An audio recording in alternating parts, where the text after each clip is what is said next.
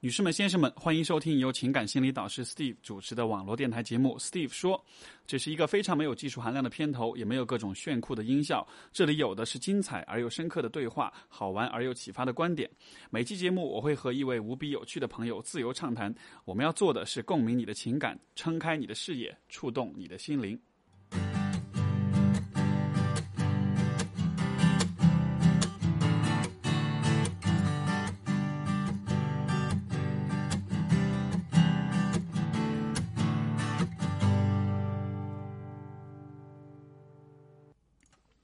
各位朋友，大家好，欢迎收听 Steve 说第六期。呃，首先跟大家道个歉，就是很久没有更新节目了。上一次发新节目是在春节的时候，所以这过去已经有一个月的时间了。呃，首先这个为什么没有更新啊？我之前后那个微信啊，然后微博啊，很多地方都收到各种朋友的这个这个私信，说为什么不更新了呢？呃，第一，我承认我的这个劣根性就是 犯懒。呃，不过我也有客观的原因啊，就是说，因为最近一段时间个案做这个咨询的个案真的很多很多，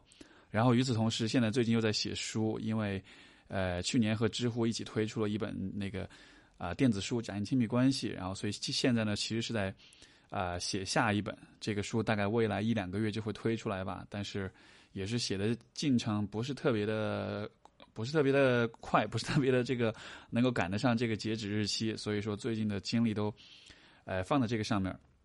然后呢，今天的节目其实，呃呃也是因为最近做个案有一些感悟，或者说有一些所见所闻，所以说特别想跟大家分享吧。呃，那么做这样一期节目，呃这一次就没有嘉宾，就是我自己独自一个人来的。呃，不过接下来的一段时间我会。前一段时间也是认识了一些我觉得挺棒的一些挺有意思的一些朋友，我未未来也会陆续邀请他们加入到我们的节目中来，好吧？好，那就先让我们进入今天的节目。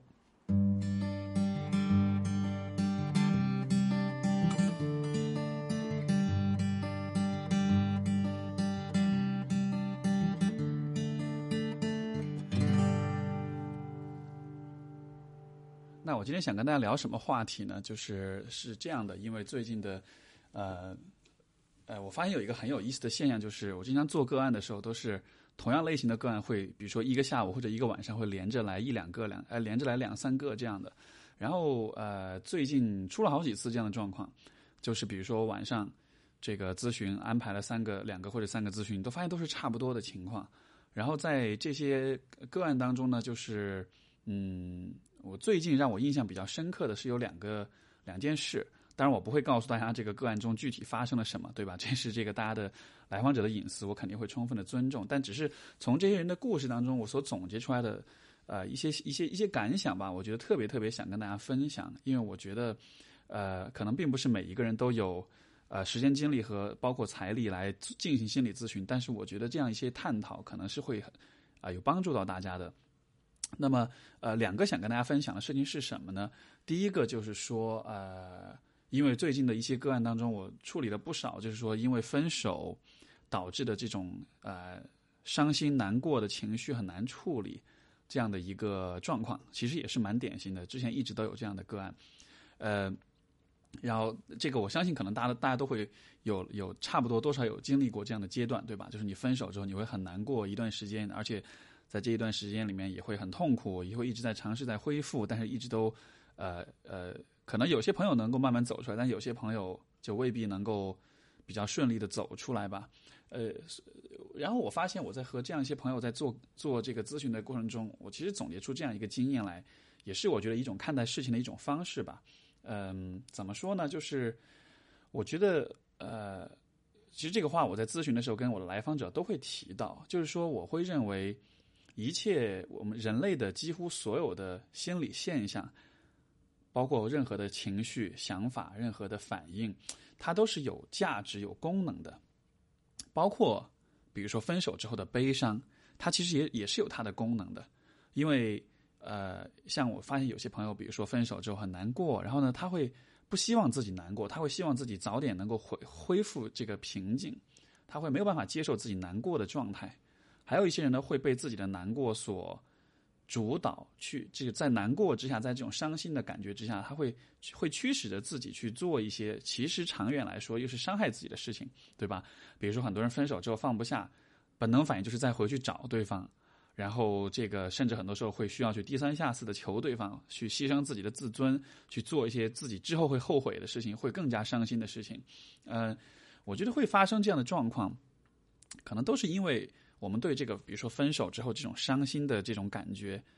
这个伤心，因为我刚才说了，它是有价值、有功能的，但是它的功能是什么？如果你没有认清楚的话，那么你可能就会错误的去回应这种伤心。那么对于我来说，我觉得分手之后的这种伤心，它的价值是什么呢？就它的功能是什么呢？我觉得它的一个非常重要的功能是帮助我们去区分幻想和现实。呃，什么意思呢？我们想象一下，比如说你跟一个人分手了之后，你完全感觉不到伤心的话，会发生什么事情？我的猜想是，如果你完全感觉不到伤心的话，呃，你可能都没办法区分你跟这个人有没有分手，对吧？当你想到这个人，你觉得哎很开心、很快乐，你一点都不觉得伤心，那这个和这样的一种感觉和你跟这个人在一块儿的时候就没有任何的区别了。对吧？但是现实当中，你跟他已经分手了，可是，一想起来这个人，你却感觉不到和之前有任何的差异。那么，这其实就是，呃，主观的情绪和客观的现实之间就造成一个混淆了。而当我们为什么我们会分手，就是因为你和一个，哎，为什么我们分手之后会伤心？就是因为伤心这个功能、这个机制，它就是在提醒我们，OK，这个关系已经结束，已经不复存在了。所以以后，当你再想起这个关系的时候，你需要知道，这个关系仅仅是存留在你的记忆当中、你的回忆当中，它在现实当中已经不存在了。所以说，当我们想到，比如说刚刚分离的这个前任会伤心，这个伤心的性啊，呃，因为很多人会把这个伤心错误的理解为我伤心，呃，我呃，是因为我放不下他，所以说我要我会因为这种伤心再去找他，可是这个和伤心这个信号。所要想要表达的功能就是完全相反的，对吧？因为伤心它本身的功能是提醒我们这个关系已经结束了，它只存在于我们的回忆当中，它在现实当中已经不存在了。它是一个现实和幻想之间的一个区分的一个信号，对吧？但是很多人面对伤心的时候的反应是在尝试去重回到那种梦境里面，甚至是尝试在现实当中去重现、去重构那种以前的回忆当中的场景。呃，我我会觉得这其实就是很大很多时候很多人走不出伤心的那种一个很重要的原因，就是他们错误的理解了伤心的意义。因为嗯，我一直有这样一种感觉，就是说，其实我们的这个身体也好，我们的心灵也好，它其实都是有它的一个很怎么说呢？它有它独立的一个智慧，它有它一种我们每个人有一种内在的智慧。我每个人的身心都有一种非常智能的一种反馈系统，比如说我们的身体会对风水啊、对水土的变化这样一些细微的变化产生反应，对吧？当你到了从一个地方到另一个地方的时候，你会因为水土不服，你身上可能会会会长这个皮肤上会长一些东西，或者说你身体会感到不适啊什么的，这些温度啊、湿度啊、细微的变化，我们都会有反应。而我们的心灵呢，其实也是一样的，它也会有很多的反馈。那么。当比如说我们遇到了这种分手之后的这样的情绪的时候，这个情绪它其实就是一个信号，是我们内在的智慧在告诉我们：OK，现在你需要把以前的相处的相爱的经历和现实当中的这个现实区分开来了。但是这个反馈的信号，如果我们去忽略了的话，会发生什么事情呢？发生的事情就是这个信号会不断的响起，对吧？就像是我们开车的时候，那个汽车那个油油箱没有油了，那那个。呃，加油的那个提示灯就会亮。那亮了之后，我们应该做的是什么呢？很简单，就是停下来找找地方加油站加油。加了油，灯就灭掉了，对吧？可是如果你分手了之后，你感到伤心，那么伤心是因为你需要去学会去区分这个曾经的回忆和当下的现实之间这样一个区别。而如果你拒绝这么做的时候，就相当于是你看到车这个加油灯亮了之后，你的做法是我继续往前开。我开一段时间就就不会灯就会灭掉，那这样的结果是这个灯就会一直会亮着，对吧？所以说，呃，不管是分手之后的伤心也好，还是有很多我我的很多来访者遇到各种各样的事情之后，那种情绪上的那种放不下的那种或者说持续的情绪的存在这样一种感觉，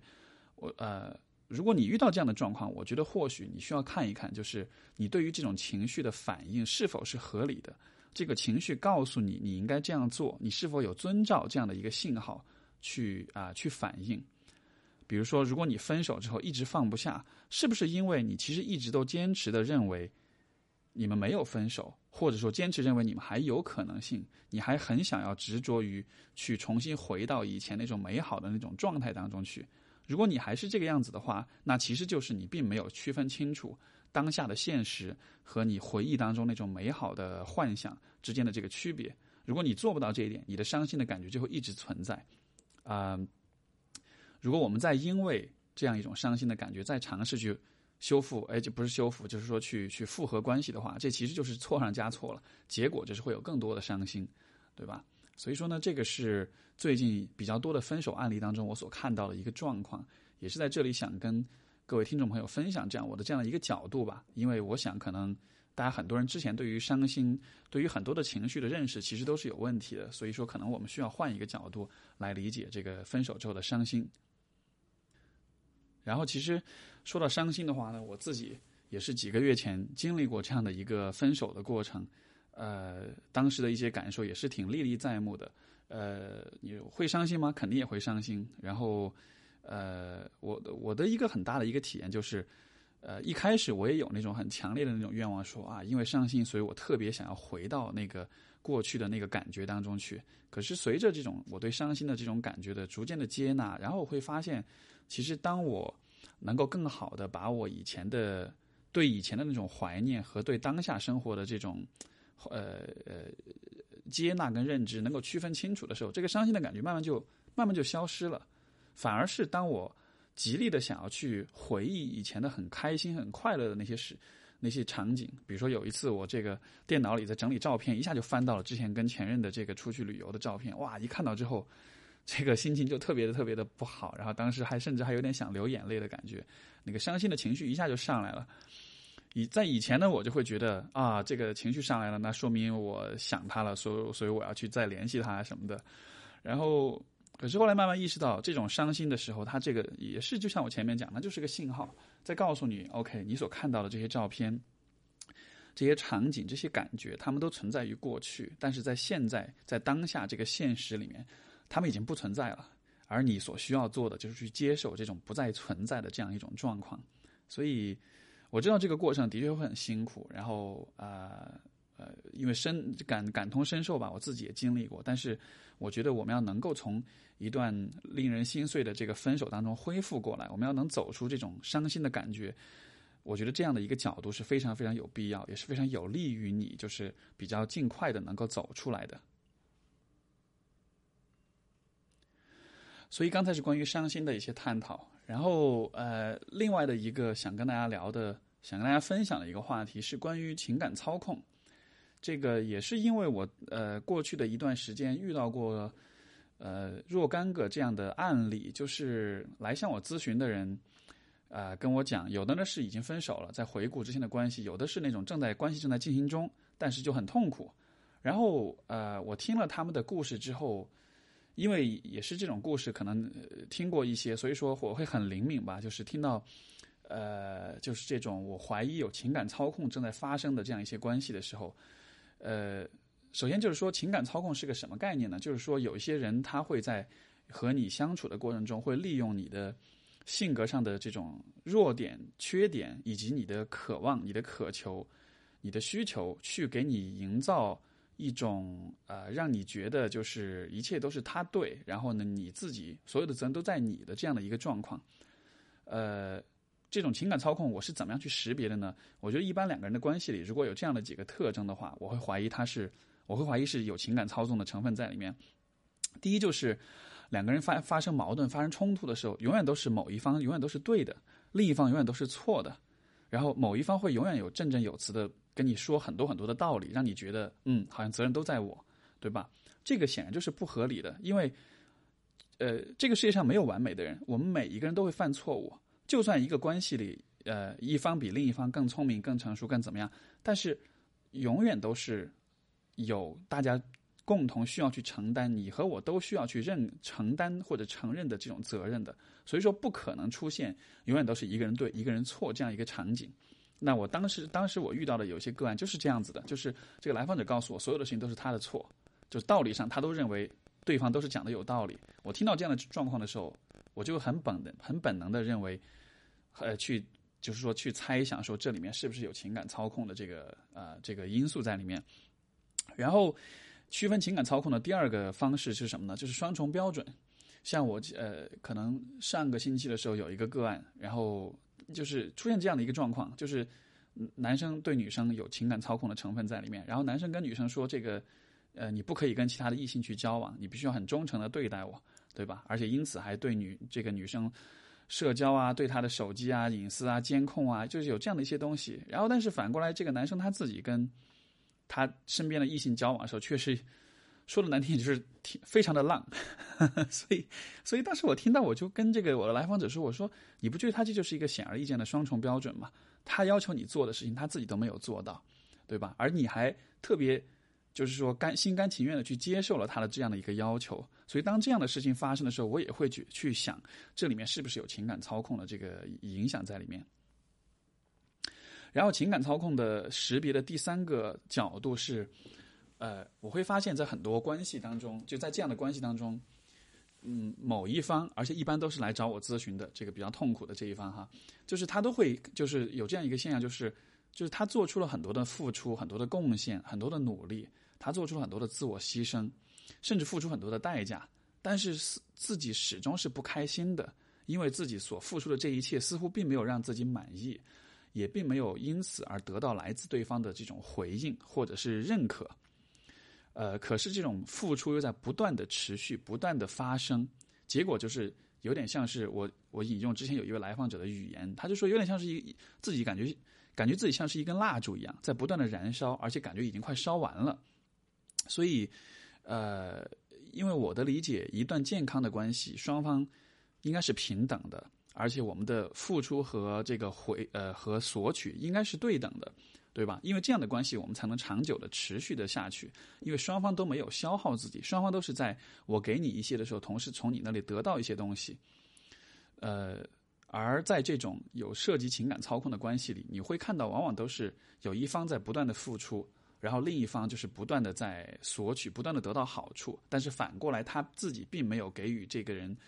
呃，给予付出方更多的回报，可能会有一些小恩小惠，但是总体来说，这个付出方他会一直有一种我在不断的消耗我自己的感觉。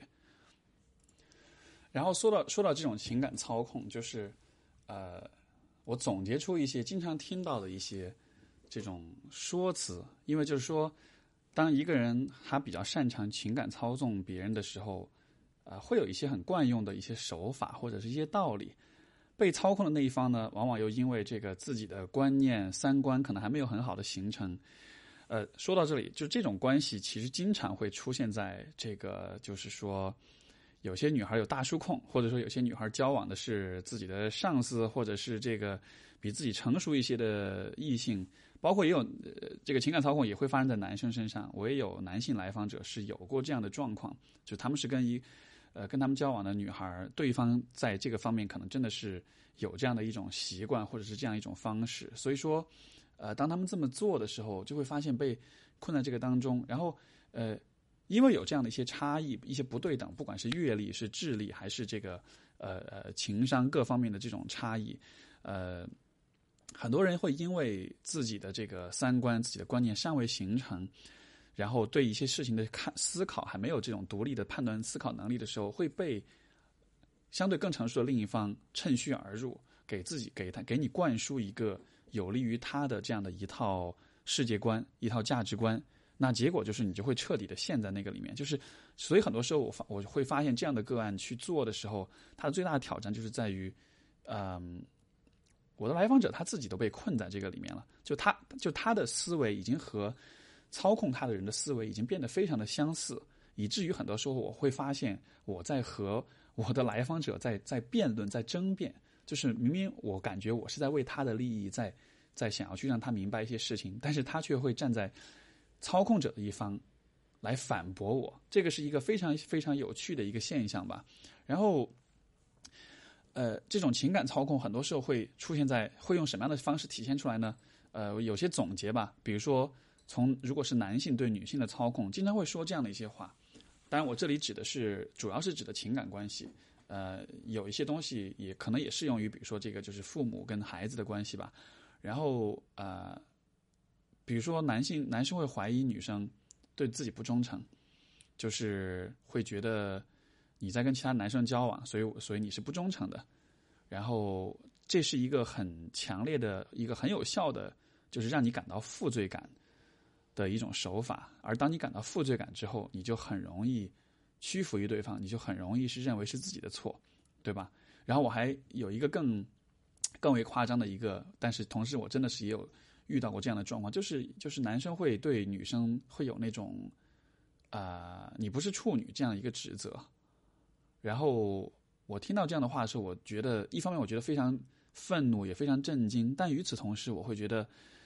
这怎么说呢？就是。我听到这样的话的时候，我好像突然有点明白了为什么很这个我们会一直在说这个处女情节这样的一个问题。就是很多虽然这已经是二十一世纪了，这个已经是这么开放的一个年代，或者说这么进步的一个年代，但是我们还是有一些人会有处女情节这样的一个东西，呃，这样一种心态。那可能大家会有这样的心态，我觉得可能有很多原因，但是我觉得这里面有一个非常重要的原因，就是在于处女情节其实是对女性的一种。啊，矮化和一种攻击，而这样做的目的是为了让女性感到更多的羞耻感，而羞耻感，它就类似于负罪感，它的带来的好处就是，其实能够让这个男性在这个关系里占据主动权，因为他会因为因为很多时，因为当我们被当我们感觉到有负罪感、感觉到羞耻的时候，我们就会更容易去服从别人，更容易去顺从别人，对吧？所以说这种。我觉得在有些情况下，对对于处女情节的这种强调，呃，可能就是从情感操纵的角度来说，你可以可以从这个角度去理解吧。然后还有一些时候，我会听到，比如说男生会会跟女生说：“我是真心对你，我是真心爱你的，你竟然会怀疑我的真心。”然后这样的情况下，往往这个也会让女孩觉得很很很过意不去，很抱歉，因为觉得我不应该去怀疑对方的真心。其实。这里面的一个偷换概念就是说，我们的确不应该去怀疑一个人的真心，但是这里的假设是，这个人他强调他是有用真心对待你的，可实际的状况是他并没有用真心对待你，他只是口头上宣称真心对待你，然后引发了你的那种，呃一一种一种负罪感，就是你就是你不可以去质疑一个真心对待你的人。不知道你有没有听明白我的意思？就是说，有没有真心对待你和你是否应该怀疑一个真心对待你的人是两个不同的概念。这个地方是这个操纵者，他是偷换概念了。他的前提假设是我有真心对待你，然后他才来指责你不应该怀疑他。但是有没有真心对待这件事情本身，呃，我觉得是在很多情况下是非常非常值得去商榷的。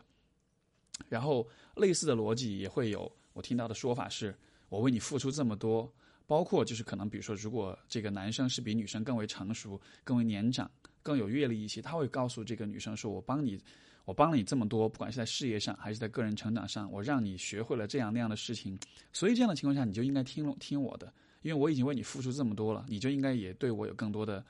这个包容，也对我有更多的这种顺从，对吧？其实这也是为什么，嗯，我一直会觉得，就是两个人的关系当中，我很强调，就是两个人是相互尊重，像一个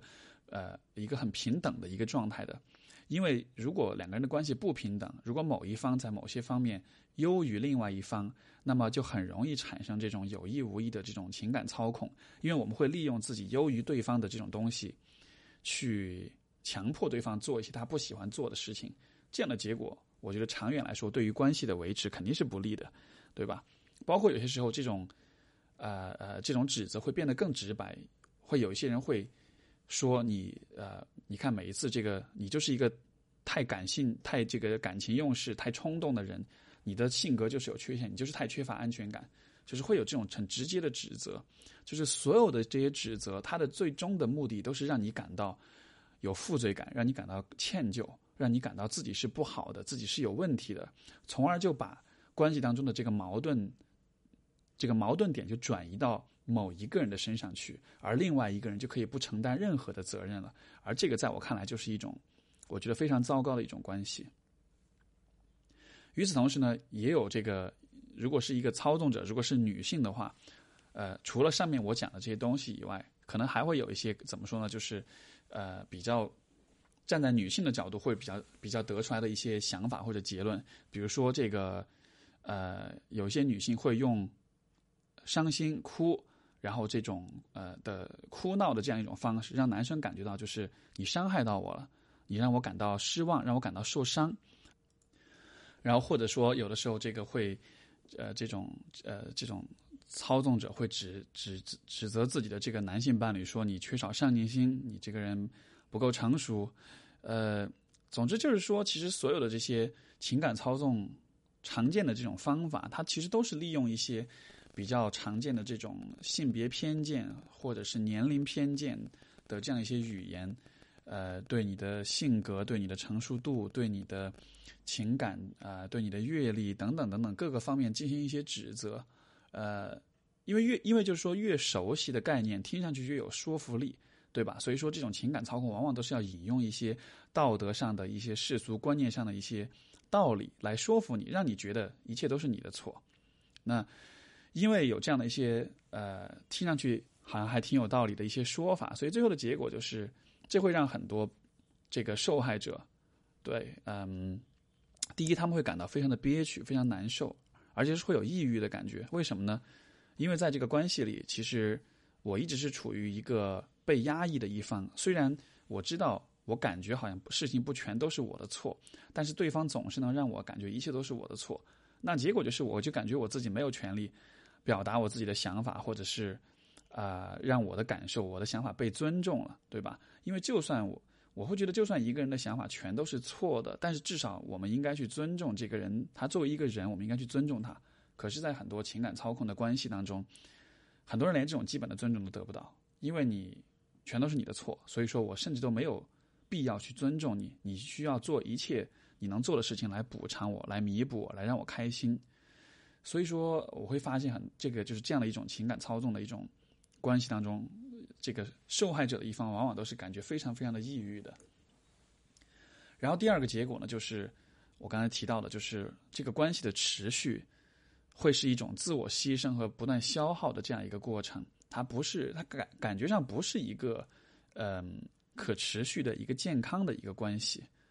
而且这个关系当中两个人的位置也会越发的不平衡，因为随着情感操控的不断的深入，然后就是操纵的一方会有。越来越多的这个理由，或者越来越多的这个证据来证明另一方是不好的，是有问题的，而这个被操纵的一方也会不断的被洗脑，不断的被灌输这种呃，有点像是原罪心理吧，就是说我在这个关系里，我很多事情从一开始就是错的，所以当未来如果我需要表达和呃呃。就是让自己的需求和想法得到表达、得到理解、得到支持的时候。很多人都会开始自己，呃，就是自己屏蔽自己的想法，自己忽略自己的自己的需求，因为他会觉得我从一开始就是错的，会有那种原罪的心理在里面，所以这样的关系的发展是非常非常不平衡，也是非常不健康的。那么，呃，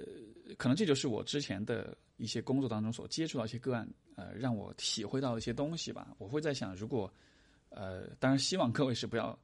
呃，进入这样的关系，因为的确是挺糟糕的。那如果很不幸，你感觉你现在有点像是在这样的一个关系里的话，你可能会就会想，那出路是什么？包括那些还没有进入感情的人，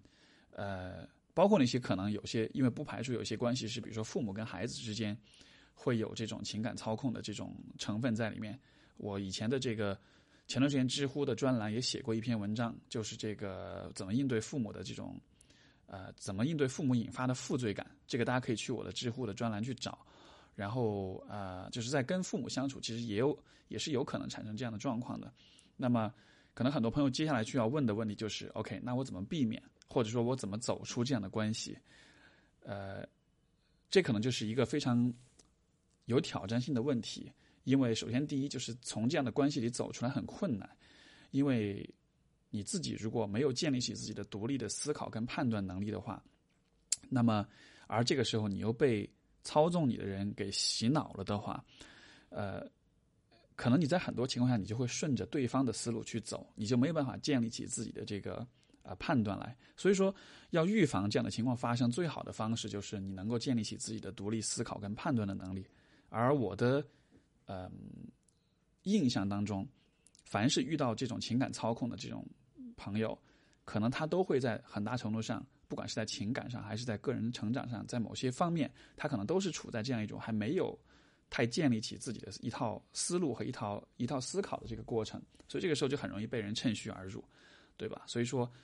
情感情感上的这种独立成熟，生活上、经济上、思想上、个人成长上各个方面的这种全面的成熟，在我看来都是非常重要的，确保呃高质量的亲密关系的一个重要的前提。嗯，如果你现在已经处在这样一个关系里，我觉得。我给你的建议就是，尽可能去切断这样一段关系，尽可能的尽早的结束这样的关系。虽然这个过程可能不会那么的轻松和容易，包括我自己作为咨询师，我在处理这样的个案的时候，会发现，其实我的来访者会不断的反复，在某些时候觉得很难过、很伤心，想要离开这段关系，并且已经下了下了决心要离开，但是过了一段时间之后，又会反复，又会想要回复到那个关系当中去，所以这可能会是一个像拉锯战一样反复不断发生的一个过程。